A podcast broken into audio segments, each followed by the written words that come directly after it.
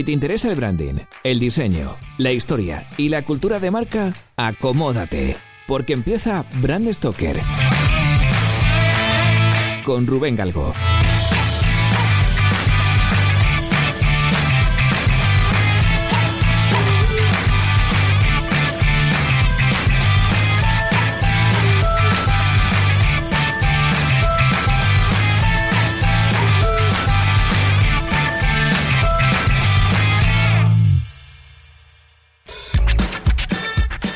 Hoy tenemos en Brand Stoker a uno de los mejores diseñadores visuales que tenemos en España, que tiene una amplia experiencia en el mundo editorial, que ha diseñado portadas para un montón de discos y además es un experto en diseño de marcas, en, branding. Don Richie Ostariz, bienvenido a Brand Stoker.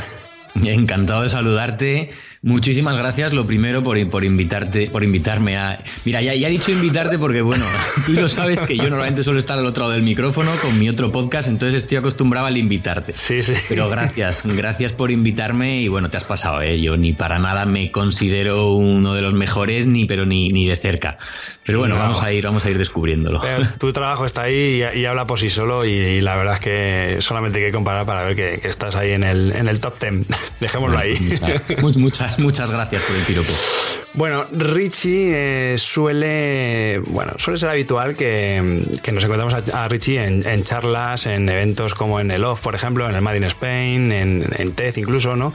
Pero que además tiene una faceta de podcaster que a mí personalmente me encanta, que, bueno, que es el libro rojo, ¿no? Y además eh, ahí pones a los entrevistados en, una tesitura que yo creo que te voy a poner en ese juego, ¿no? Y es que a ti te, bueno, siempre arrancas diciendo que, que no quieres mm, explicar qué es lo que hace este el invitado de turno, sino que prefieres que ellos mismos expliquen quiénes son ya que se digan. Entonces, te voy a hacer lo mismo, macho.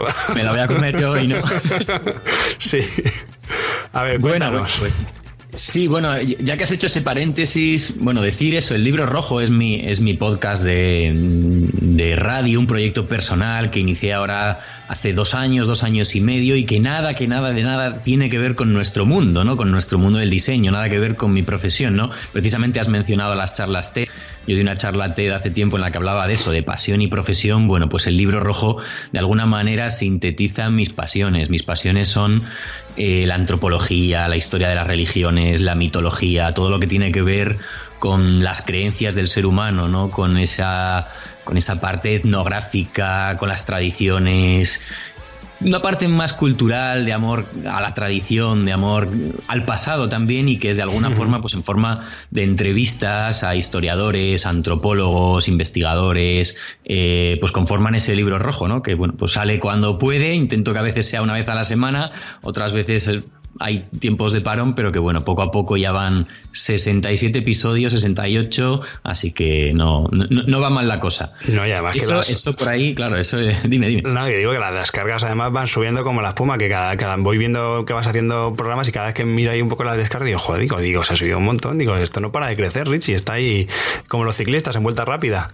No me puedo quejar, la verdad, además se va creando como una especie, pues eso, de, de legión de seguidores que te escriben, oye Richie, pero cuando vuelve el libro rojo queremos un un capítulo nuevo, etcétera. Así que es, es algo bonito, es algo, es algo bonito. Si hay programas que tienen más éxito que otros, pues depende del tema, del invitado, pero sí, la verdad que, que no me quejo para ser un proyecto hecho desde casa. Yo creo que las, las críticas también suelen ser buenas respecto al rigor, la calidad, y es un poco, un poco lo que intento conseguir con ello, ¿no? Acercar esos temas tan, tan minoritarios que puedan parecer tan densos, ¿no? Como son la historia de las religiones o, o conceptos antropológicos, pues a un público curioso interesado pero no iniciado, no académico, no intento sacar eso de, de la universidad y de la biblioteca. No, desde luego que es súper divulgativo y además aprendes. O sea, yo me lo pongo muchas veces para, para, aprender de un montón de cosas que siempre me han interesado, que siempre he estado, bueno, ya sabes que a mí estos temas me gustan bastante, pero además es que, claro, como traes a un experto en la materia, o sea, es que es una masterclass que me llevo de gratis cada vez que publicas un episodio, o sea, que es, es una pasada, la verdad. Pero bueno, tú sigues currando de diseñador, claro, o sea, eso no lo hemos dejado bueno, bueno, Más o menos, más o menos. Digamos que está, estoy en un pequeño paréntesis en mi vida, ¿no? Y yo ahora mismo, como tú sabes, bueno, vivo en Córdoba, después de, yo soy de Bilbao, para el que no lo sepa, nacido en Bilbao. Pronto me fui a Madrid, que es un poco donde he desarrollado mi carrera tanto académica como profesional, como diseñador. Pero hace, pues eso, alrededor de un año yo necesitaba salir un poco de la gran ciudad, salir del metro, Eh, laboralmente no podía estar más contento, ¿no? Trabajando pues en alguna de las más importantes consultoras que hay, luego hablaremos, supongo, como Safron, como Fjord, pero mm, precisamente por eso, por, por mi forma de ser y por por mi personalidad, también por mis ambiciones, que no son el estar sentado delante de un ordenador todo el día, pues decidí tomarme un, no un tiempo sabático, porque no paro de hacer cosas, eh, pero el intentar un parón profesional para crecer como persona, para, para, realizarme, para desarrollar esas, esas pasiones, ¿no? Y en una ciudad pues que era nueva para mí como es Córdoba, pero que me enamoró, ¿no? Y que la elegí para, pues para esta etapa que, podía durar un mes o que podía durar toda la vida, no lo sé. Por ahora llevo un año aquí. Qué bueno. Y, bueno, pues sí que es verdad que, ha hecho proyectos de diseño en este tiempo, ¿no? Pero bueno, ya de, otra manera, no son proyectos grandes, son proyectos puntuales, pues vuelta a mi diseño de discos o a pequeños proyectos de branding, proyectos editoriales, etcétera. Pero, pero bueno, eso, controlando, controlando de alguna manera más los tiempos. Y al mismo, eh, y a la vez, pues en paralelo, pues desarrollando, como decía, esas pasiones, ¿no? Dándole más, más tiempo al propio programa, al podcast eh, aprovechando también para matricularme y en los ratos que puedo en, la carrera de antropología, ¿no? Ah, qué bueno. Ya tomármelo, tomármelo en serio y poquito a poquito, pues intentar sacarlo y, conocerla más de, más a fondo de una forma, pues más, más profesional. Y bueno, pues yo que sé, clases de sevillanas eh, y talleres de todo tipo. O sea, ya te digo, yo cuando me voy a un sitio como este, como en este caso Córdoba, el sur, ¿no? Que es tan desconocido y tan distinto para mí de lo que yo estoy acostumbrado, pues intentar meterme al máximo compasión en su cultura, exprimirlo y chupar todo de ello, ¿no? Para el día que me vaya, si es que me voy, pues que me vaya como una persona más completa. Qué bueno, qué bueno, qué bueno. Y a ver, a mí, uno de los motivos principales por los que quería que estuviese aquí es que, bueno, tu, tu trayectoria como diseñador, como, como persona que ha creado marcas y ha gestionado marcas desde el punto de vista del diseño. Em, me interesa saber un poco e, esa trayectoria, cómo, cómo llegas tú a la, vida del diseñador especializado en marcas. Sí, yo, aquí lo primero matizaría una cosa. Em, especializado en marcas, diseñador. Yo, yo he hecho, bueno, es verdad, claro, los últimos años he estado muy centrado en el branding de alguna manera, sin dejar otras cosas de lado. Luego, en, Fjord, obviamente, tocábamos eh, diseño de servicios, service design, pero mm, a mí me parecería, y no, no, lo digo a malas hacia ti, sino a mucha gente que, me ha dicho esto muchas veces, me parece una falta de respeto hacia los diseñadores que sí que son realmente, que han dedicado toda su vida al branding, ¿no? Entonces, pues bueno, pues sí que es verdad, tengo mi experiencia, de hecho, pues también he dado clases de branding o talleres, eh, llevo, eh, entiendo mucho mejor el, diseño desde que he conocido el branding e incluso lo asocio, ya, ya voy por la calle ¿no? y por defecto profesional, eh, mira, mismamente es curioso, ¿no? En, me he aficionado en esta, en esta aventura sureña, por ejemplo, al carnaval de Cádiz, ¿no? Y, me he metido tan a fondo conocer sus autores, sus comparsas, sus chirigotas, las letras, los disfraces, todo, que lo he analizado desde un punto de vista del branding, ¿no? Y de, y de los conceptos fundamentales del branding. Entonces, sí, es verdad verdad que tengo, que tengo un poquito esa pata ya, esa experiencia. Pero frente a otros diseñadores que han dedicado toda su vida y yo he tenido la suerte de trabajar con algunos de ellos, como, como el que fue de alguna forma casi mi maestro en esto, que fue Gabor, ¿no? Gabor Reyer, director creativo en su momento, y ejecutivo de, de Saffron, o compañeros míos como Matt, eh, o amigos, ¿no? Que tenemos como, como Josep María Mir, de, Suma, etcétera. O sea, gente, gente que ha dedicado toda su vida al branding. Yo no, yo he hecho, yo estudié de hecho diseño, diseño digital en el IED en Madrid He pasado mucho tiempo trabajando en motion graphics y animación, he hecho, como tú bien has comentado, diseño editorial, sobre todo diseño de discos, donde sí que es verdad que hay discos musicales, donde ahí me especialicé un poquito. Y branding, pues fue la última etapa, ¿no? La, historia es que yo, yo en aquel momento eh, volví a Bilbao como diseñador freelance, haciendo este tipo de trabajos, motion, editorial, diseño de discos estaba un poco de, desconectado del, mundo otra vez, del mundo diseño. Yo estaba ahí trabajando desde casa, casi a veces con, mi pijama, ¿no? Me iban, me iban muy bien para ser un chavalito todavía joven, pero bueno, mi nombre ya se conocía por ahí, festivales, entrevistas, eh, dar conferencias, etcétera. Y, pero bueno, empecé a estar un poco cansado del hecho de, estar en casa, ¿no? Y el cuerpo me pedía más. Siempre había trabajado por mi cuenta porque yo desde, desde que terminé la carrera en, el, en el IED yo me lo monté de alguna manera como autónomo, como freelance. Hasta que un día, bueno, pues empecé a plantearme el, el, trabajar en equipo, el, el ser empleado eh, miré cosas más que tiraban hacia, hacia trasladarme, a mudarme a, países como Noruega, ¿no? que era un poco en aquel momento eran referentes para mí y yo quería, quería vivir allí. Aquello no salió, pero coincidiendo con eso, de repente me llamaron un día, ¿no? Eh, eh, bueno, mira, eh, te llamamos de tal, te ofrecemos trabajar en la consultora de marca Saffron, Saffron Brand Consultants. Y yo la verdad, en aquel momento me pilló súper fuera de juego. Yo estaba, eran era unos momentos de mi vida en la, en la que, bueno, pues a, raíz de conferencias, también de amigos como como Vences, ¿no? Vences Sanz, que me metieron en este mundo de, del diseño y, las relaciones que se crean en él. Yo estaba muy puesto de todo lo que estaba pasando en el mundo de los diseñadores y sin embargo yo no, tenía ni idea de lo que era el branding. Es curioso, a mí, y hasta ese momento, después de tres años de carrera, después de... Llevaba cinco años de experiencia como, como diseñador ya en ese momento y para mí existía un poco el diseño gráfico, editorial, por llamarlo de alguna forma, y la publicidad no sabía, no, conocía un mundo que fuera más allá de eso.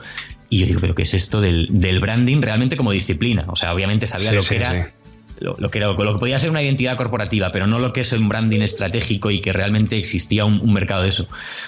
Y bueno, me puse a investigar y, el trabajo de Saffron me pareció muy bueno en cuanto a diseño y que era en aquel momento para mí, en aquel momento primaba un poco lo que es la parte más, más visual, más estética. La oferta era muy buena y, de, y, ahí acabé. O sea, hice las maletas de Bilbao, me volví a Madrid y empecé, bueno, pues sí, eso con mis, no te sabría decir ahora mismo la edad, 27, 28 más o menos, empecé una nueva etapa ya dentro de un equipo con los que fuéramos en aquel momento, quizás 30, con gente muy buena y en un terreno que para mí era nuevo, en el que yo de alguna forma aporté una visión externa, también mis conocimientos de vídeo, pero que sobre todo para mí fue una etapa de, de aprendizaje intensivo. Qué bueno. Así que eso, eh, experiencia en branding sí, especializado, los hay realmente, los hay realmente Bueno, pero por lo que, por lo que cuentas, a quienes se está mencionando es cuestión de tiempo. O sea, que hay gente ya que tiene ya sus años, o sea, que lo que te falta es un poco más de, de mili, pero bueno, a día de hoy, Jolín, la verdad es que lo, que decía antes, ¿no? Que tu trabajo, Jolín, es, es alucinante, ¿no? Y de hecho, mm, lo que me interesa también un poco saber es ese proceso creativo, ¿no? Y yo creo, ya no incluso del branding, sino en general, ¿no? ¿Cómo, cómo, cómo buscas tú esa, esa inspiración? ¿Cómo, ¿Cómo arrancas a, empezar a diseñar? Depende muchísimo ¿no? del proyecto. Yo creo que mm, después de, estos 12, sí, 12, 12 años, un poco, 12 más, más los tres de carrera, 15, podamos, podamos decir, 15 años metido en el mundo del diseño. Como he tocado tantos palos, vídeo, publicidad, diseño editorial, eh, gráfico puro, branding, service, design, o sea, son proyectos tan, tan, tan, tan distintos que la inspiración la encuentro de formas muy distintas. ¿no? Yo en mi etapa inicial, en, quizás en, la, en mi primera mitad como diseñador, era mucho más visual que otra cosa, que trabajaba mucho con músicos, habré hecho eso, 90 más o menos, 90 discos en mi vida, donde te permitían una libertad eh, creativa total. Entonces muchas veces la inspiración, yo siempre lo he dicho, digo en alguna conferencia y nos reíamos, ¿no? digo, hay gente que hay gente que se inspira mucho bocetando, por ejemplo, empieza a lanzar ideas en cuanto, en cuanto recibe el briefing. Yo soy muy malo bocetando, soy muy malo generando ideas, siempre me he considerado más técnico que, creativo, me da un poquito de pánico el, papel en blanco, los primeros pasos. Y yo me, metía en la ducha, me ponía debajo del chorro la ducha, me sentaba, cerraba los ojos e intentaba visualizar el proyecto finalizado. O sea, sin las fases intermedias. Vale, ¿esto cómo tiene que ser? ¿Cuál es el resultado final? ¿Qué quiero yo? Y a partir de ahí empezaba, empezaba a construirlo. me lo imaginaba ya terminado.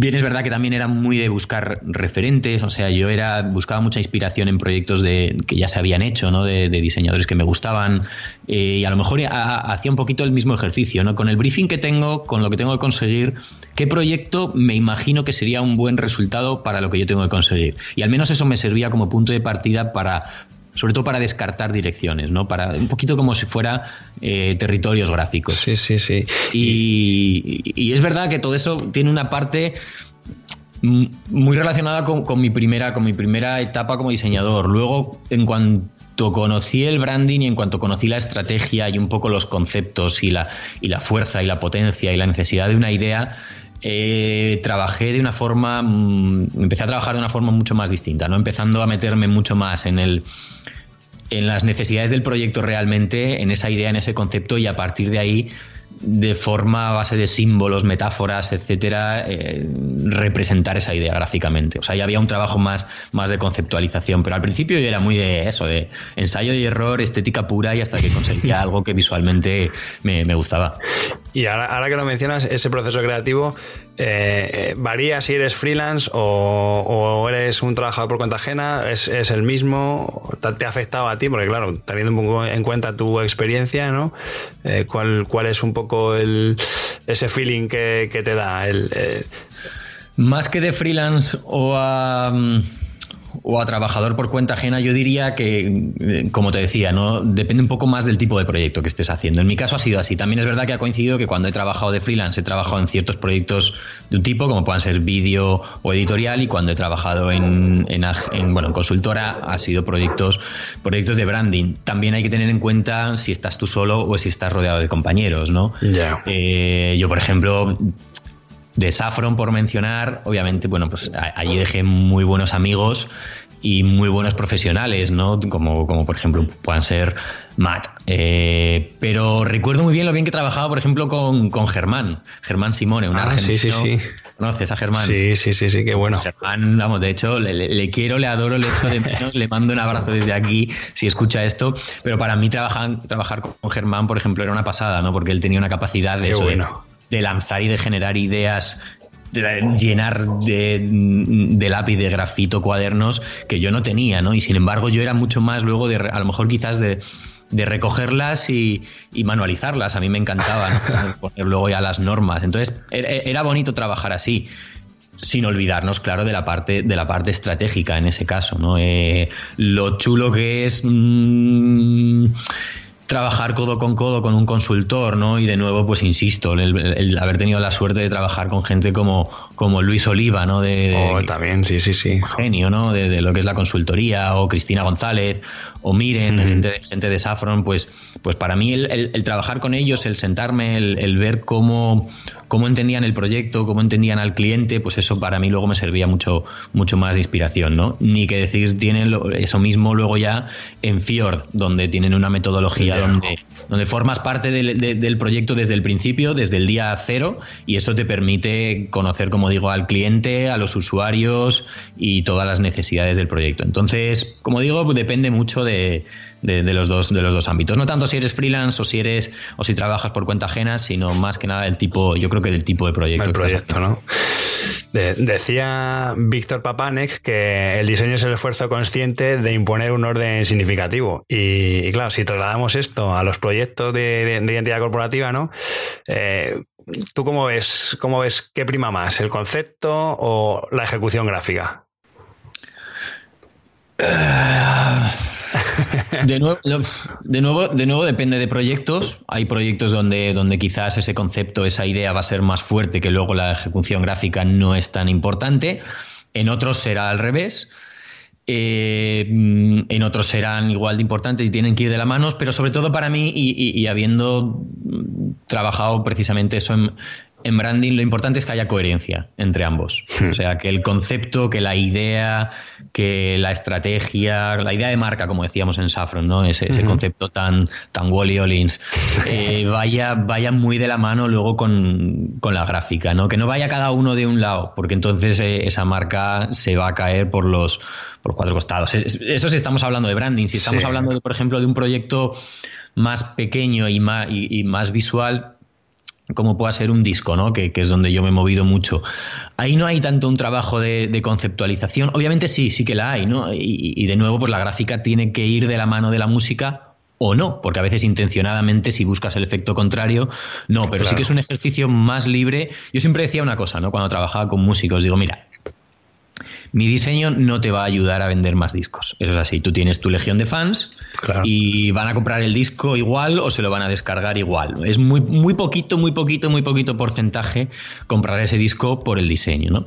En ese caso lo que le estamos dando es un valor añadido. Es ya que lo compras, pues te estamos dando un producto, por, por, decirlo producto, no un proyecto. Vamos a decir un proyecto finalizado en todos sus, en todos sus aspectos. La música va a ser buena porque confío en ti como músico. Bueno, pues tú confía en mí como diseñador como mm, le vamos a dar también un toque al packaging, etcétera, etcétera, para que el comprador, tu seguidor, esté de alguna manera más fidelizado, ¿no? Que tenga algo de lo que sentirse orgulloso en lo que ha comprado.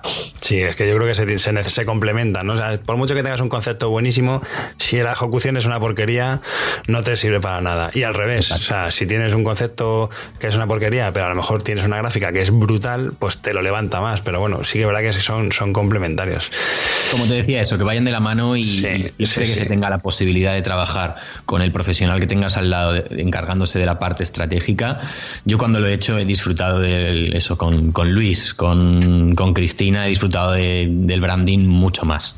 Sí, la verdad es que joder, el currar con un consultor te, da una perspectiva diferente de incluso de tus propios procesos, por lo menos en mi caso, que, veía que aprendías una forma de ver las cosas totalmente diferente de la que tú estás acostumbrado a verlo, ¿no? Y sí que es verdad que ellos se suelen poner más en la piel del cliente y yo de luego... Eso no es malo, eso no es malo. No, no, no, no, lo digo peyorativamente, al revés. O sea, yo para mí el currar con, consultores yo creo que es de los trabajos más gratificantes. Hablando de, bueno, en, branding, ¿no? O sea, no el trabajo tú solo, al final pues e-, eres tú el reto, pero al final el, hacer ese tándem con un consultor y joder, y ver que efectivamente eh, tienes ahí un, tío que, te está dando una serie de, valores y atributos que para una marca que, te van a venir de maravilla, eh, es una pasada. O sea, yo, yo lo equiparo mucho a la, Fórmula 1, ¿no? Que al final, oye, pues es, un equipo y aunque tú corras o tengas que dar un montón de vueltas, pero tienes, tienes ahí un tío que te está dando esas métricas que, te vienen de maravilla para, para seguir mejorando, ¿no? Total, sobre todo que son ellos los que, los que mejor conocen el proyecto, los que mm, casi en su mayor medida han tenido la posibilidad de sentarse con con los diferentes stakeholders del proyecto y, son los que realmente van a poder van a poder valorarlo ¿no? y además me gustaba mucho cuando trabajaba con ellos pues eso pongo nombres porque porque son con los que más a gusto he trabajado en branding como consultores no como Luis como como Cristina González pues me gustaba mucho también pedirles opinión no no, no me gustaba en plan de no tú eres consultor te quedas en la parte estratégica y la parte visual me encargo yo no no todo lo contrario. Oye Cristina qué te parece esto cómo lo ves porque porque cuando confías ciegamente en ellos y, en su criterio y en que conocen bien las necesidades del proyecto, pues sabes que te van a dar un, feedback mucho mejor que, el que te pueda dar incluso un diseñador visual, por muy bueno que sea, que tengas al lado. Yo además eso nunca lo he entendido. O sea, sé que hay diseñadores que pues que intentan imponer su, su trabajo, incluso su, su, parcela creativa y como un poco menospreciando el trabajo de un consultor, pero si no es un 50%, es incluso, yo me atrevería a decir, y, tiro piedras contra nuestro tejado, nuestro, nuestro tejado, pero hay más porcentaje incluso de, de, estrategia, de posicionamiento que la parte creativa. O sea, un poquito más. De hecho, bueno, está, económicamente está valorada incluso más la parte estratégica que la parte creativa. Total, Yo por lo menos en, los sitios en los que he trabajado, ya te digo que, he tenido la suerte de trabajar en dos grandes únicamente, no he trabajado nunca en un estudio pequeño como son Saffron y Fjord, eh, la fuerza que tienen, que no es que el diseño sea, el diseño sea malo porque hay diseñadores fantásticos ahí dentro, pero la fuerza que tienen es la parte estratégica y de consultoría. O sea, sí, sí. sí, yo, yo afortunadamente, eh, y estoy muy orgulloso de ello, me interesé por esa parte, no me quedé únicamente en la visual, he aprendido mucho y he disfrutado mucho, mucho, mucho de esas partes de los proyectos. Estoy convencido que habrás tenido clientes de todo tipo y seguro que alguno te habrá tocado las narices más de la cuenta. Por eso, no sé cuál es tu opinión sobre la relación entre diseñador y cliente. Es decir, ¿el cliente siempre tiene que tener la razón? yo he tenido, siempre he presumido de clientes. Eh, yo no he tenido, sí, sí es verdad, eh, no he tenido, no he tenido encontronazos. Mira, en mi trabajo personal, o sea, como, como freelance en este tipo de proyectos, Creo que jamás, nunca, cero. Cero clientes he tenido con quien haya tenido problemas, discusiones. Qué envidia, macho. Ni en la parte creativa, ni en la parte luego administrativa de problemas, ni algunos más mejores que otros, pero nunca, nunca, nunca he tenido problemas. Obviamente luego ya trabajando en Safran o en Fior, que han sido proyectos más grandes, donde hay mucha más gente implicada, bueno, pues las cosas obviamente son más complejas y se complican más. Pero tampoco, yo no recuerdo especialmente ningún, ningún proyecto de decir, qué ganas tenía de quitarme este cliente de encima. No, no, no jamás. Proyectos que te gustan más menos, pero bueno, he tenido, he tenido esa suerte.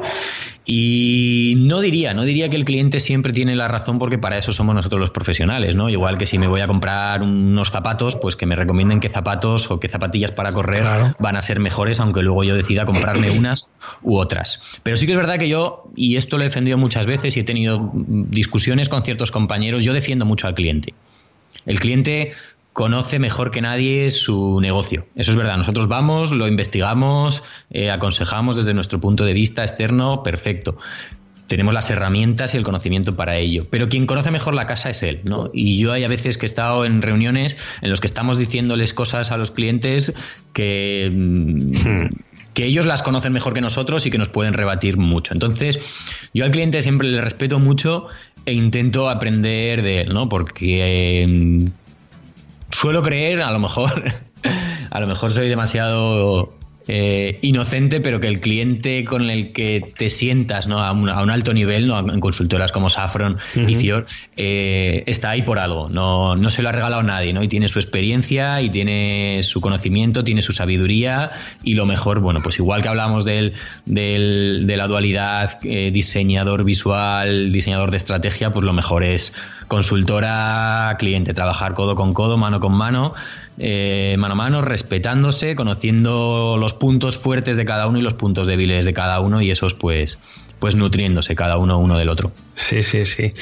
Yo además, eh, yo lo que veo es que hemos tenido algún encontronazo con algún cliente en, el estudio eh, y bueno, y, bueno, y sé de casos de, llegar a tener con el cliente conversaciones en plan, pero bueno, si, lo que estás haciendo es una porquería, el diseño que estás haciendo no hay más que verlo, claro, nosotros lo vemos es muy evidente, ¿no? Que, no funciona, que está fallando y, a lo mejor lo que te pide el cliente es una, pero vamos, una basurilla, pero quiere eso y al final, pues esa, muchas veces, bueno, recuerdo un caso en concreto hace poco que, se llegó a hablar con el cliente directamente en plan de, bueno, pero ¿quién es el profesional aquí? ¿Tú o yo? Me estás contratando porque yo soy el que es el supuestamente experto, el que sabe más de, diseño y, me estás contratando para que te asesore.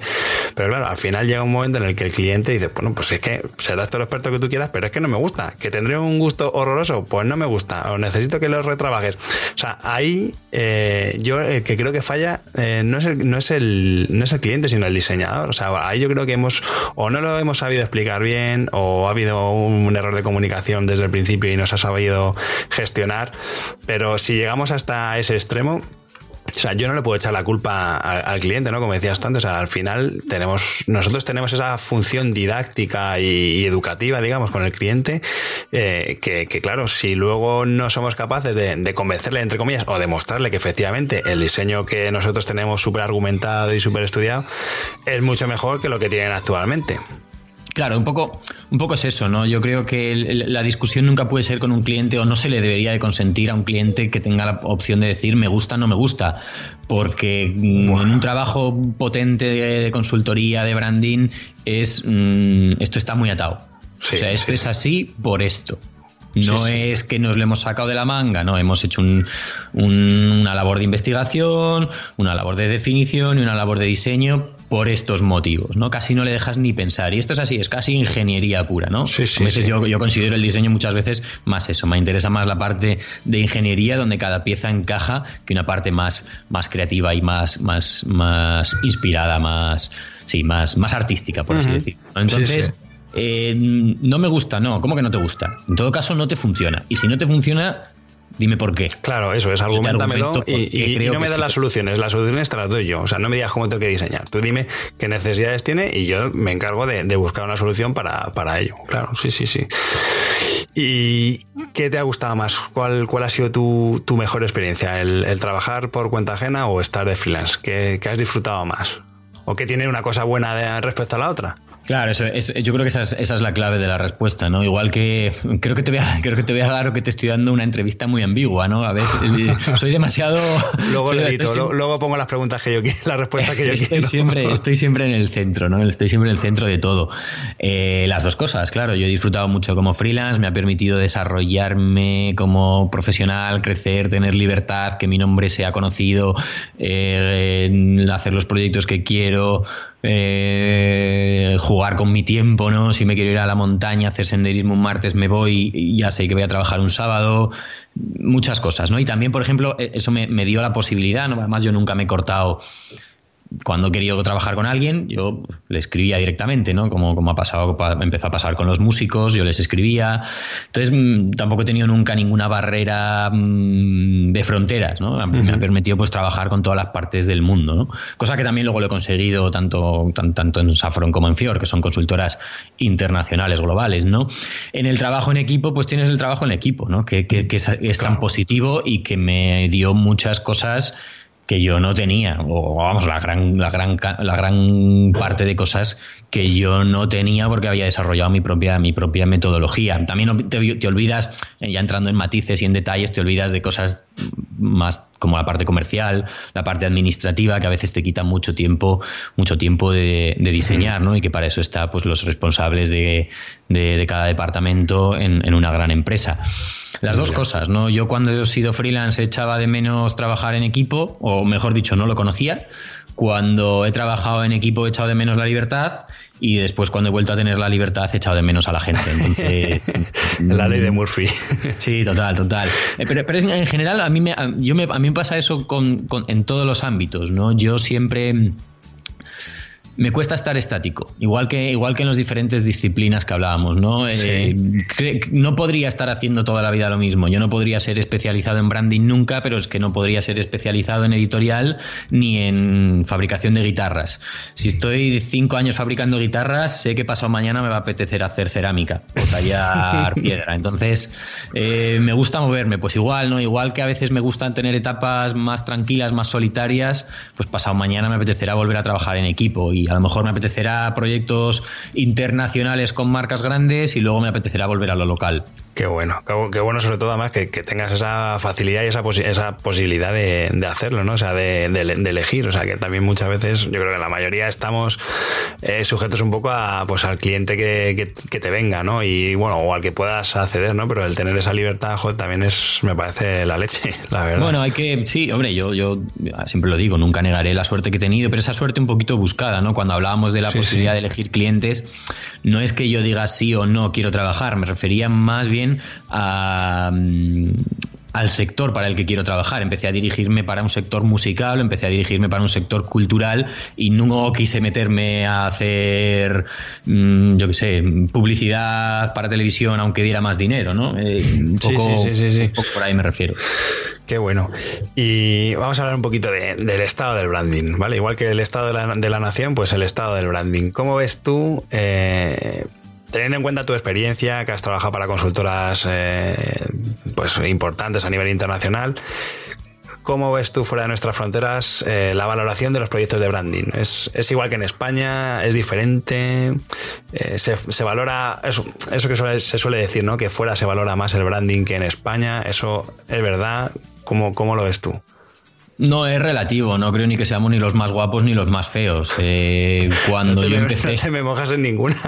Ninguna, ya ves que no, ya ves que no. No, además, pero, o sea, no es por no mojarme, es que realmente lo pienso. yo cuando empecé en el branding, eh, España estaba muerto porque, porque tocó justo la crisis. Entonces no había proyectos aquí, no es que no se valorara, es que no se invertía en ello. Y sin embargo, en aquella época estábamos, en Safran estábamos haciendo mucha cosa, por ejemplo, para Turquía. Sí, es verdad, me acuerdo. Y estaban, estaban valorando mucho y estaban apostando muy fuerte por el branding, pero luego llegabas allí y la forma de entender el diseño era muy distinto. Entonces lo valoraban casi desde un punto de vista mucho más, más publicitario, más visualmente impactante, menos conceptual, con excepciones, ¿no? Que hicimos proyectos magníficos. Eh, no tengo, no, como, branding, no tengo. No tengo una, Fíjate, por ejemplo, mira, me, acaba de venir a la cabeza. He tenido la suerte también, gracias a, gracias a Saffron, de trabajar con unos socios de Saffron en Perú, eh, con Infinito, consultores. Ah, sí, sí, sí. Mira, yo lo que he disfrutado en, Perú con aquella gente no lo. Eh, eh, es curioso, ¿no? Como por eso hablo de, un, poco, un poco siempre de, ese, de ese relativismo, ¿no? De dónde te pones, ¿no? Cuando estaba allí en Perú y he, trabajado con esta gente, un estudio muy joven, muy joven, muy joven, de, o sea, de gente joven me refiero.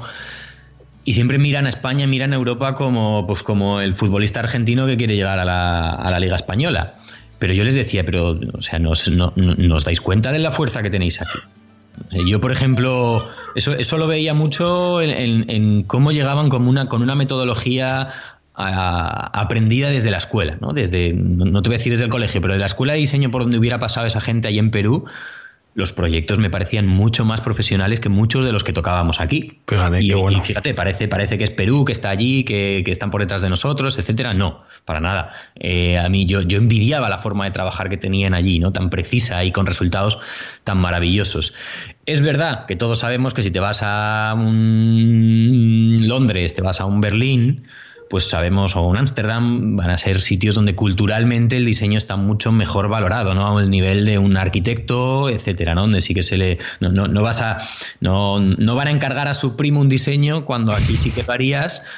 Y, no encargarías a un primo tu casa porque piensas que se te va a caer. ¿no? Aquí no tenemos ese concepto, yo creo, de que se te va a caer. Y, casi, pues muchas veces parece que, vale cualquier cosa pero tampoco diría que, es terrible. Yo creo que en los últimos años, por lo menos desde que yo empecé, he visto mucho progreso. ¿no? En estos 10, 12 años el diseño aquí ha avanzado en general mucho, eh, salen estudiantes maravillosos, las escuelas apuestan cada vez más por el branding. Cuando yo, yo ya te digo, yo ni lo vi en, su día en la, en la universidad, ni recuerdo que existiera la opción como estudios en aquel momento. Entonces, pues hoy en día ya pues sí que he visto cómo han ido apareciendo eh, eh, cursos, másters de branding, pues en, no sé, en IED, en trazos, eh, yo en, en, Mr. Marcel, yo he pasado por, por, por, muchos, he tocado, he tocado esos palitos en alguna de estas escuelas dando clases, entonces sí que creo que se está, que se está cuidando. Yo ni, ni yo, no, yo, no soy negativo en ese sentido. No, no soy, también lo me di cuenta, por ejemplo,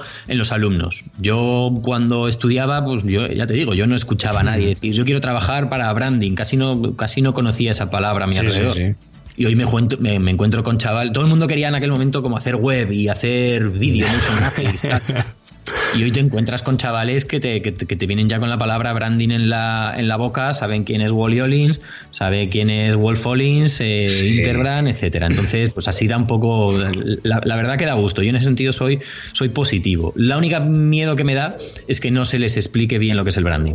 Ya, eso, eso es un problema muy gordo que, que yo veo también que además a mí me falta como una gran institución o, asociación, llámalo como quieras, que defienda los intereses del branding eh, y que los explique eh, en, condiciones. Porque sí que es verdad que hay muchas escuelas de formación y que hay muchos profesionales. Yo también he estado dando clases en, en escuelas de negocios, de, hablando de marca y demás pero, pero una institución un poco que nos representa a todos. O sea, ya aquí estoy un poco tirando ya, dándole palitos a Ebran, que además les tengo que entrevistar dentro de poco. Sí. Pero, pero me falta un poco eso, ¿no? Pero, pero sí que es verdad que, a ver, branding es la palabra de moda. O sea, de un tiempo para acá todo es branding. Personal branding, branding shopper, que lo tienes en todos lados, ¿no? Y eso... Sí que es cierto, pero mira, incluso, incluso ahí entiendo que esa palabra, en, en, lo que me, en lo que me acabas de comentar, casi que puede estar mejor utilizado que el significado que se le suele dar vulgarmente al branding como mera identidad visual, ¿no? El, branding como, el, famoso branding como logotipo, branding como colorines, etcétera, ¿no? Eh, yo insisto mucho y es bueno, tanto con cliente como con alumnos en eso, ¿no? En el branding, ojo, que no es el logo, que no es un producto, que no es una campaña de publicidad, que es mucho, mucho más, ¿no? Es, es, el claro, el núcleo de ello. Es, es, lo mismo. Lo primero que, yo, que hago yo con los clientes es justamente decirles eso. O sea, lo, que no es un, lo que no es el branding, lo que no es una marca. Porque yo, yo, fíjate, tú, lo sabes y además, bueno, eh, lo, sabes tú, lo sabe mucha gente que me conoce. Yo desde hace ya unos años empecé también a interesarme un poco por la mm, por la psicología analítica, ¿no? por, el, por el trabajo de, Carl Gustav Jung y todo lo que tiene que ver con, el consciente y con el inconsciente. Y todo eso me ha influido mucho en mi forma de pensar, en mi forma de ser y, casi que en mi forma, en mi forma de trabajar. Cuando empecé a conocer un poco en qué consistía ¿no? ese proceso analítico, ¿no? de investigar dentro de, tu inconsciente, de, los sueños, vi tantas analogías con el branding. Sí, sí, sí, sí. sí. los arquetipos, o sea, todo lo que es la construcción de marcas desde los arquetipos, eso es, bueno, yo con eso lo disfruto una barbaridad. O sea, en esa fase es en la que más disfruto. si, si, decimos, si yo, yo, esta analogía la he puesto muchas veces, ¿no? Si, si el psicoanálisis y la psicología analítica es descubrir lo que realmente eres en tu interior como persona y no lo que te crees que eres o lo que aparenta ser, pues para mí, si sustituyes ahí eh, persona por marca, pues el branding sería eso, ¿no? el encontrar qué es realmente una marca y ayudarle a ser más coherente con eso que realmente es, ¿no? Casi ese proceso, ese proceso de, individuación junguiano, pues aplicado, aplicado a una marca. sí, sí, sí. Oye, ¿y ¿Cómo fue la experiencia de trabajar con Wally Ollins? ¿Tú llegaste a curar con él? Eh, no sé, cómo, qué, qué, experiencia tuviste con, con él cuando estuviste en Saffron? Claro, yo, yo, un poquito lo que te decía antes. Yo, yo cuando entro en Saffron no sé nada de Saffron, no sé nada de branding. Obviamente no sé quién es Wally Ollins porque yo no he tocado ese mundo, pero inmediatamente te enteras ¿no? de la aura que tiene tanto dentro de Saffron como en el propio mundo, mundo del branding. ¿no? Para mí fue un honor. Es verdad que no pude trabajar codo con codo con, con Wally porque, porque yo trabajaba en la oficina de Madrid, en Saffron, y Wally estaba en, en, en Londres. Es verdad que, que pues de vez en cuando viajábamos, yo íbamos a Londres o él venía, y entonces lo que es dentro del proceso de trabajo yo no he llegado a estar con él, ¿no? aunque la metodología suya es la que es la que mamamos dentro, dentro de Safron en su día. Yo recuerdo momentos con él maravillosos, ¿no? Sentado. De hecho, fue, fue una conversación con él sentado en Londres, en la oficina de Londres, el que la primera vez que yo entendí el branding realmente. En una, en una, mera conversación con él, y ya llevaba un tiempo, ¿eh? pero yo, yo, eso, yo venía de un trabajo muy visual, poco estratégico. Cuando entré en Saffron, pues mm, entras a la carrera, como quien dice, y no, no te da tiempo a estudiarte los manuales de qué es esto realmente. Entonces, yo todavía arrastraba un poco mi, mi experiencia más netamente visual.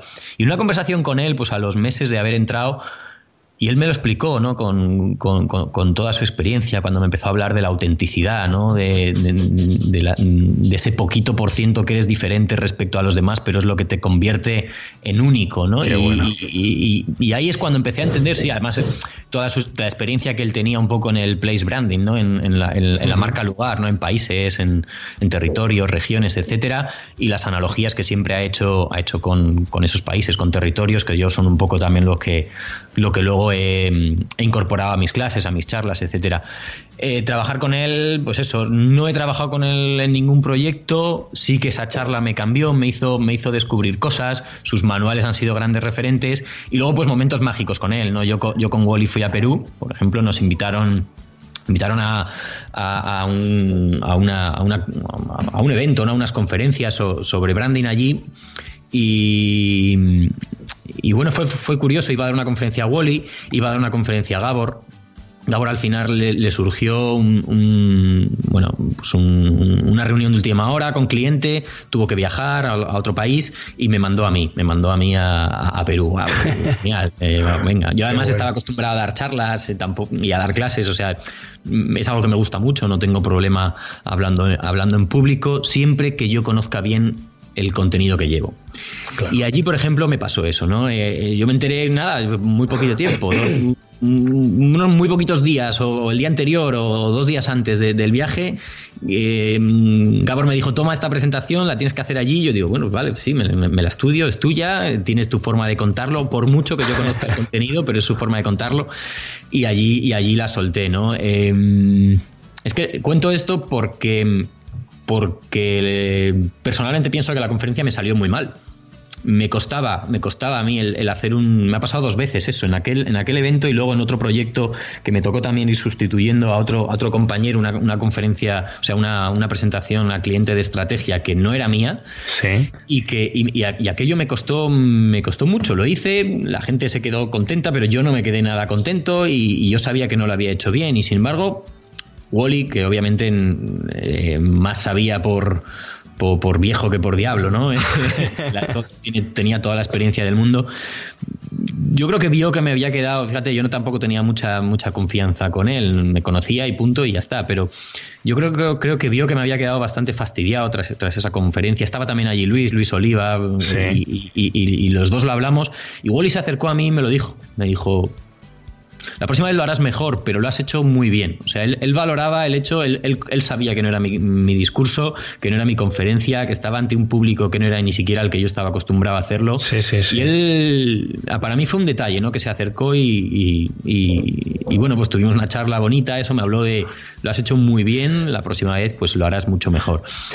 Y lo que sí que te puedo decir es que allí fue, fue muy. Pues, estábamos hablando, eh, fue muy, muy, poco antes de que, de que él falleciera. Él tendría ya ochenta y pico años cuando, cuando dio aquella charla y llegó a Perú él solo, viajaba él solo, con su bolsa, con su elegancia, con su aura. con su gorrito y sus gafas. Sí, sí, siempre, siempre, siempre con su pajarita, ¿no? Con su pajarita.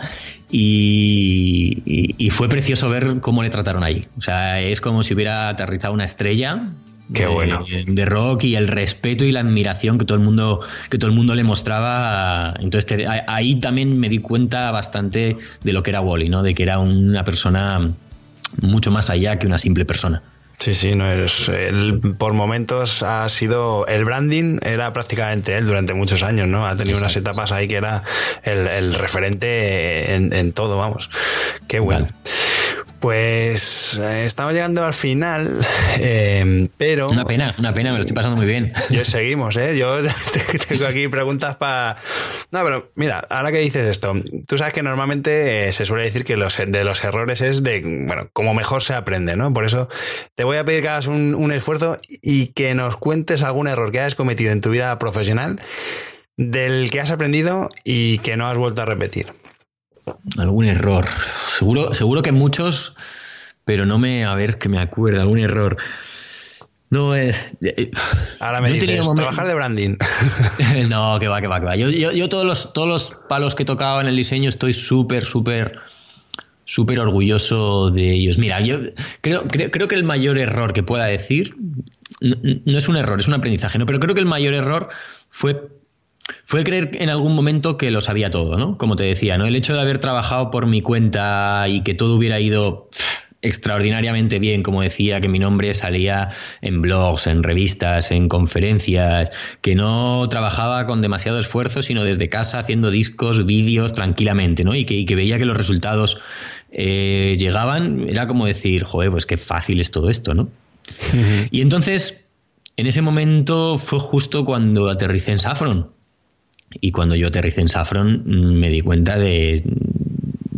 Yo llegaba ya allí con cierta experiencia, pero llegué como, eh, chaval, no tienes ni puta idea de nada. O sea, aquí todo el mundo es mejor que tú, aquí todo el mundo sabe más que tú, tiene más experiencia que tú, tiene más cultura visual que tú, habla mejor inglés que tú y todo mejor que tú. O sea que a mí, sí, para mí Saffron fue, fue mi primer choque con una realidad, que el otro también era real, porque obviamente era mi, era mi realidad, vivía de ello y vivía muy bien, ¿no? Muy, muy, bien y muy tranquilo.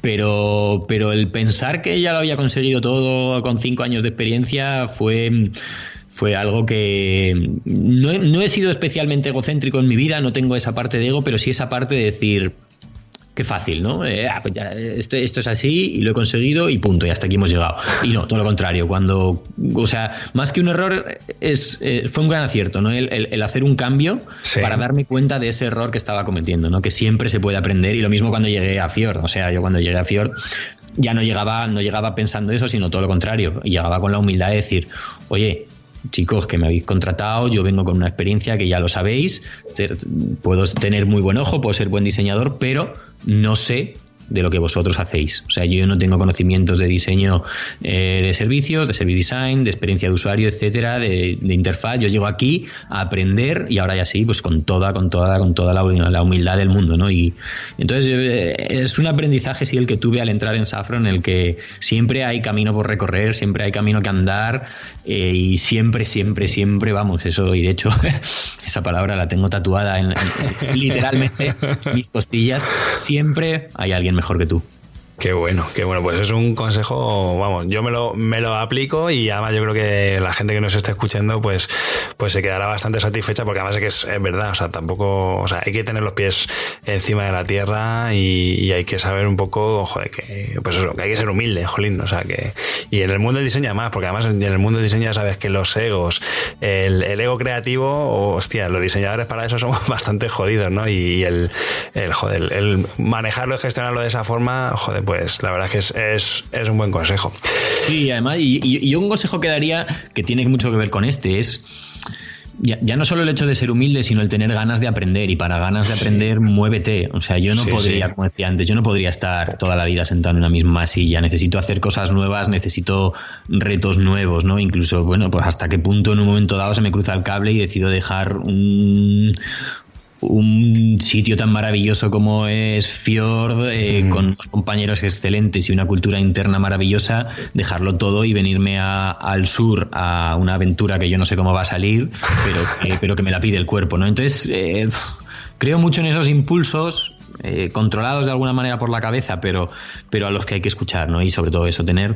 Es, mi única ambición es esa, yo nunca he tenido ambición y esto, esto lo sabe la gente, con, esto ya sí que no es, no es falsa humildad, lo sabe todo aquel con el que he trabajado, lo sabe porque, porque me han tenido cerca. Yo no he tenido nunca ambición de crecer en, cuestión de niveles, de cuestión de, de, salario. No, a mí mi ambición siempre es aprender, aprender, aprender, aprender más, aprender más. Y además yo creo que estamos en un sector en el que el reciclaje es constante, o sea, no te puedes permitir el lujo de quedarte apotronado en un sillón y hacer toda la vida lo mismo, o sea, al final constantemente tienes herramientas nuevas, de repente te aparece un dispositivo nuevo y, el diseño, bueno, necesita ese dispositivo diseño, es decir, o sea, necesitamos, bueno, tenemos que estar en constante evolución y crecimiento profesional, porque es que si no te quedas obsoleto en, cuestión de meses. Y fíjate que igual que digo eso, ¿no? Igual que decimos que hay que, hay que hacerlo, para mí a, mí, a mí me da vértigo, ¿no? El mundo, por ejemplo, yo, yo fíjate, ¿eh? Em, vivimos de esto, vivimos, yo, yo, vivo pegado, he vivido pegado de un ordenador y he comido gracias al ordenador, pero cada vez soy más antitecnología y además que, me, creo que cada vez me da más vértigo y más pánico. ¿no? A mí me pasa igual. Trabajando en Fior, donde trabajábamos con dispositivos de todo tipo, con diferentes versiones, sistemas operativos, bla, bla, bla. mira, no, no, no, no puedo, ¿no? O sea, yo, yo, yo crecí con el papel, con los 300 eh, DPI frente a los 72. Si empezamos a hablar ya de densidades de pantalla, es un reciclaje que tienes que hacer, que tienes que hacer muy, muy muy rápido y que realmente mm, a mí no me gusta, ¿no? Yo, yo, yo, yo sería muy feliz, creo que con, con, diseñando libros, ¿no? Eh, el mundo, el mundo pantalla me da, me da, me da pánico, pavor, pero bueno, fíjate, ahondándome pánico, pavor, pues eso es lo que te digo, ¿no? A veces eh, yo llegué a un punto en el que me di cuenta que los miedos hay que, hay que curarlos enfrentándose a ellos, ¿no? Bueno, pues mm, si la pantalla me da pavor, eso, vamos, vamos a intentarlo trabajando en un sitio donde hagan pantalla, ¿no? Y, y, así. No, y además yo creo que también siempre estará la formación, ¿no? Porque yo creo que, eh, bueno, tú antes comentabas, ¿no? Que estuviste en el, dabas clases en el IED, recibías clases y luego yo creo que además también has estado impartiendo clase allí porque tengo una amiga que, que le diste algo de, de Motion o algo de vídeo, yo creo, en, en el IED y, y siempre está la formación ahí, ¿no? entonces, viendo un poco profesionales del sector, eh, al final eh, es un recurso más. no sé qué es lo que tiene la enseñanza, que al final muchos profesionales de diseño terminan o bien por momentos o al final se terminan dedicando en exclusiva a, enseñar. ¿Qué, es lo que tiene la educación que, engancha tanto al diseñador? Pues yo no sé lo que tiene y no sé si, y no sé si le pasa a todo el mundo, ¿eh? pero yo sí que reconozco que en mi caso la pasión que tengo por la enseñanza es, brutal. De hecho, hoy en día seguramente lo pondría como dentro del mundo del, diseño. Yo, yo si tuviera que elegir, seguramente me dedicaría a eso. Si pudiera, me dedicaría únicamente a eso, a la, a la enseñanza, a la formación, al planteamiento de talleres, hmm. en definitiva al contacto con el alumno. Yo, los años que lo he hecho, tú lo has dicho, ha sido, eh, sí, estuve, yo hice la carrera en el IED, pero luego estaba allí, pues tanto dirigiendo el máster de Motion, como dando clases, me proyectos, ahí en trazos, en Mr. Marcel, en diferentes escuelas, en la, escuela, la, última, eh, a fecha de hoy, la última experiencia ha sido en, en la Escuela de Arte y Diseño Superior de Valencia, y para mí fue una gozada, o sea, qué maravilla. Eh, disfruto tanto, tanto, tanto, tanto siempre con los alumnos que eso, si me pudiera dedicar únicamente a ello, eh, vamos, lo haría, lo haría, lo haría de cabeza. No sé lo que tiene, no sé lo que tiene, pero para mí el, el, ver cómo tienes delante de ti alguien dispuesto a aprender, que te respeta, que te escucha, que te pregunta, y el que termine el día y se vayan con una sonrisa porque ese día ha sido útil para ellos, yo creo que yo creo que es, algo maravilloso. Y lo mismo, ¿no? Igual que decía antes, yo solo tengo buenas palabras, solo, he tenido buenas experiencias en, la formación, en la enseñanza, en la docencia y, anécdotas maravillosas, ¿no? Yo recuerdo una vez en, en, en Mr. Marcel School de Javier Nieto, ahí en Madrid, que teníamos estaba, tenía que dar una, una, clase, una masterclass de 8 a 10, eran dos horitas de clase, y a las 10 además cerraba la escuela.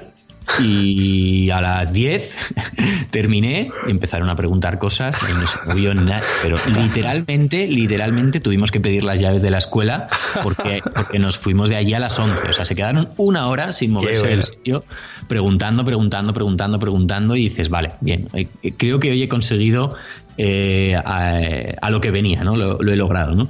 Hablaba antes de, mi obsesión por enseñar, yo siempre he ido con, dos palabras por delante, y tú que escuchas el programa hablo de ellas muchas veces, ¿no? Mi programa en el libro rojo hablo de dos, ¿no? Para mí... la motivación, el, sentido de mi vida es, es, dos, es aprender y enseñar es recibir y dar, ¿no? Es, es al fin y al cabo es, legado, es transmisión, es, mm, es eso, ¿no? Es un flujo de, conocimientos de unos a otros. Yo estaba sentado en esas mismas sillas hace 15 años y, para mí el poder estar de pie delante de ellos y explicándoles lo que van a ser de mayores, bueno, de mayores, porque no siempre, porque muchas veces tengo alumnos mayores que yo, lo que, van a, lo, lo que se van a encontrar en cuanto dejen esa, esa clase, esa escuela, yo disfruto, disfruto muchísimo con ellos. Así que si algún exalumno mío me está escuchando, que, les quiero a todos mucho. Sí, seguro que sí. En el grupo de Telegram creo que tengo un, par de ellos. Creo que tengo un par de ellos. No voy a decir el nombre porque por si acaso me meto la pata, pero creo que hay un par de ellos que, que son además los que me han propuesto el, hablar un poco, bueno, el hacer esta entrevista contigo. Ah, Así que ya me lo dirás, amigo. Sí, sí, luego te lo digo off the record. Bueno, Richie, ahora sí que sí, ¿eh? ya llevamos casi una hora. Te había dicho que media hora y llevamos una hora, una hora de palique. lo siento, lo siento. No, no, no, yo, encantado de la vida. Eh, pero, pero bueno, ya sí que eh, me he quedado sin preguntas, básicamente. Entonces, bueno, sí que me gustaría, antes de cerrar, normalmente siempre suelo preguntarle a los entrevistados alguna referencia de algún libro, alguna página web de, bueno, pues para que la gente que nos está escuchando, pues que tenga otros puntos de información, aparte de la charla que hemos tenido, sobre, bueno, todo lo que hemos hablado en general de branding, de diseño, de creatividad. No sé Mm, buena pregunta. Curioso, ¿eh? además tú lo sabes. Yo termino siempre mi programa con esta pregunta a todos los invitados, ¿no? Que recomienden para, para, para, para seguir un poco de alguna manera saciando la sed, la sed curiosa. Es curioso, yo, yo en aquellos años yo tenía una lista infinita de, de blogs favoritos ahí en mis bookmarks compraba libros obsesivamente, o sea, tenía la casa llena de libros de diseño. Bueno, no queda ni uno. Sí. No queda ni uno. No, no, no, es yo, yo llego a un momento en mi vida en el que Mm, decidí no comprar más libros de diseño y no, eh, no, comprar más libros de buen diseño y comprar libros bien diseñados, ¿no? Entonces mi obsesión... Oh, qué bueno, joder, es una frase cojonuda, macho. Sí, porque yo tengo, el que me conoce lo sabe, mi pasión son los libros y un libro bien editado para mí es mi mayor, mi mayor joya, ¿no? Mi mayor, mi mayor tesoro. Entonces ahora mismo, fíjate, ni te podría recomendar, porque también es porque estoy, es un poco, mi aventura está bastante desconectado del mundo del diseño ahora mismo, del mundo de mi profesión. Sí. Mm, no podría recomendar ni una web que visite día a día. En sus tiempos, pues ya sabemos todo lo que fue, ¿no? Me acuerdo de Doméstica, me acuerdo de, de, Computer Love, aquellos oh, años. Sí, sí, de verdad. Sí, sí. Eran grandes clásicos, ¿no? Eh, entonces, y luego millones de blogs de inspiración, etcétera. Pero ya que hemos venido hablando de ello, yo voy a recomendar los, los libros de Wally Ollins, sin duda. O sea, los, los, tres libros que yo tengo, empezando por el pequeñito, el manual, el, el, amarillo que le solemos llamar. Sí, sí, sí. Eh, ese, eso es, eso es la, la, Biblia, ¿no? Eso es la Biblia. Es, es con el que yo he aprendido y ahí en eso está, está, está resumido todo. Además que es un libro muy barato, que se encuentra muy fácil, está en inglés, está en español. Sí, sí, y ahí donde van a explicar pues todos los conceptos detrás del branding, ¿no? De, eso de, de, la autenticidad, de lo que es una idea de marca, los valores, cómo desarrollar un proyecto. Luego tiene, no me acuerdo ahora mismo, perdona por, los títulos, pero tiene otro que es, que es de color negro, que, que vino después.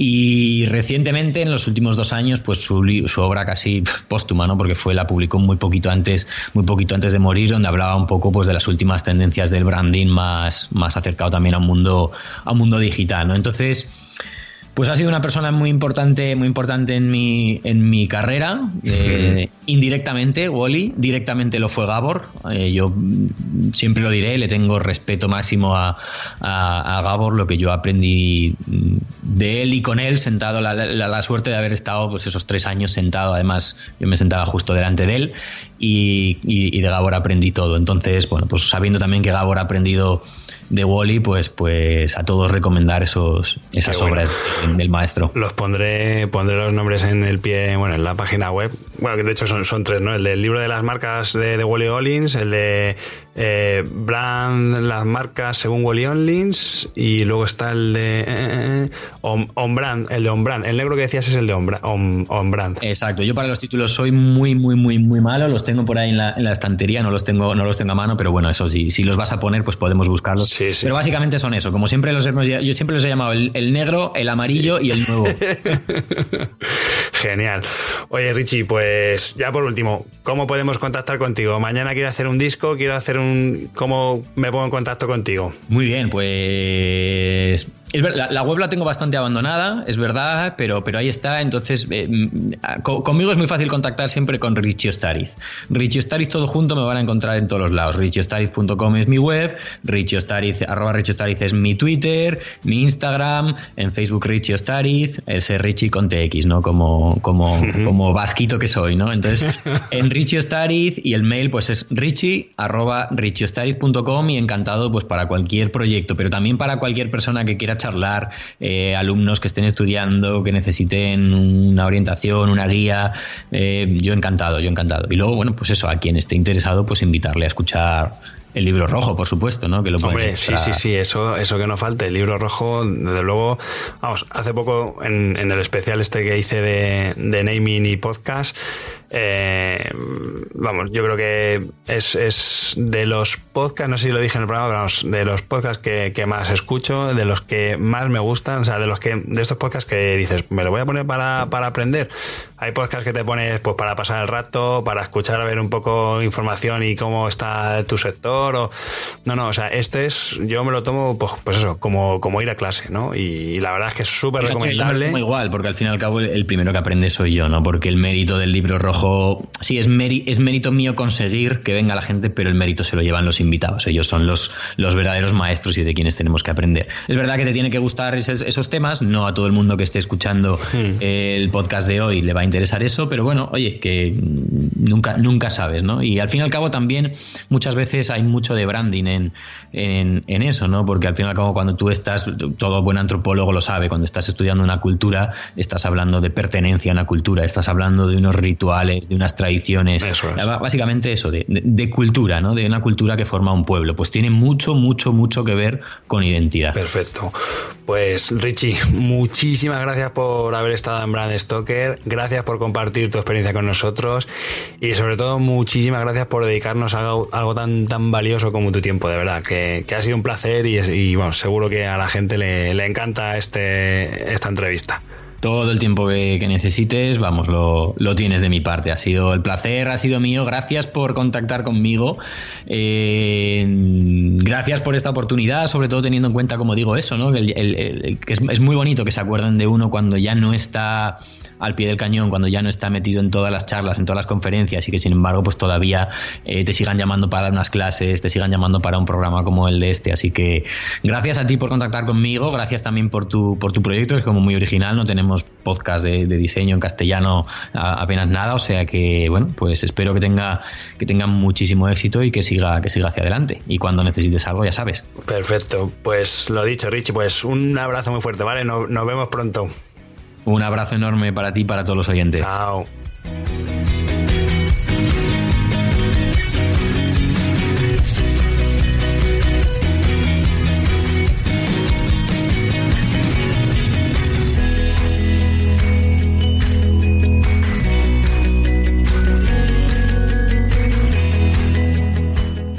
La verdad es que después de hablar con Richie me quedo con la sensación de haber estado hablando con un hombre del Renacimiento, porque eh, Richie sabe de arte, sabe de diseño, sabe de antropología, de historia, de web, de editorial, de filosofía. O sea, es, una persona que sabe muchísimas materias y además lo sabe contar muy bien, ¿no? Entonces, pues bueno, siempre que lo escucho y, hoy además que lo hemos tenido en el programa, pues es una auténtica pasada el, poder aprender de primera mano de un tío como él, ¿no? Que además ya habéis visto que es un tío muy inquieto y bueno, esperemos que no deje el mundo del diseño porque sería una gran pérdida, la verdad. Aunque bueno, también lo que está haciendo por otro lado con el tema del podcasting, la antropología y bueno, el proyecto del libro rojo, eh, es un proyecto también, a mí por lo menos me, encanta y, bueno, me gustaría que siguiesen los dos proyectos en paralelo, vaya. porque creo que, que, es algo muy, muy enriquecedor y como decía antes, es una forma maravillosa de aprender de un mogollón de cosas de una forma prácticamente pasiva.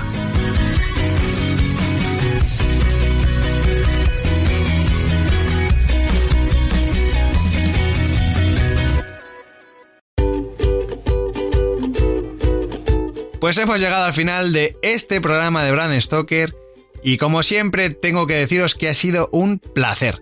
Pero antes de echar el cierre quiero recordaros que podéis apoyar nuestro trabajo de dos formas muy sencillas. La primera es realizando vuestras compras en Amazon a través del enlace de afiliados que tenemos en nuestra página web. Y la segunda es haciendo mecenas de Brand Stoker en iVoox.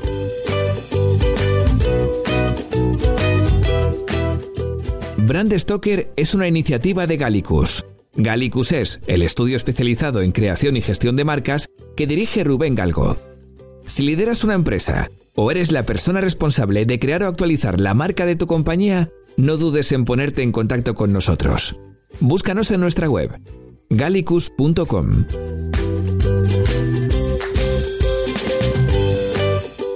Ya sabéis que nos podéis seguir en Twitter, Facebook e Instagram, donde nos encontraréis con el usuario Gallicus Branding, o si lo preferís, me podéis seguir a mí a través del usuario Crenecito. Por supuesto, no olvidéis comentar este programa, darle a me gusta y compartirlo en vuestras redes sociales. Y si os habéis quedado con ganas de más, podéis escuchar más programas de Brand Stoker en iVoox y sobre todo en brandstoker.com. Muchas gracias por estar ahí y recordad, como dijo Paul Rand, el diseño es simple. Por eso es tan complicado. Hasta el próximo programa. ¡Chao!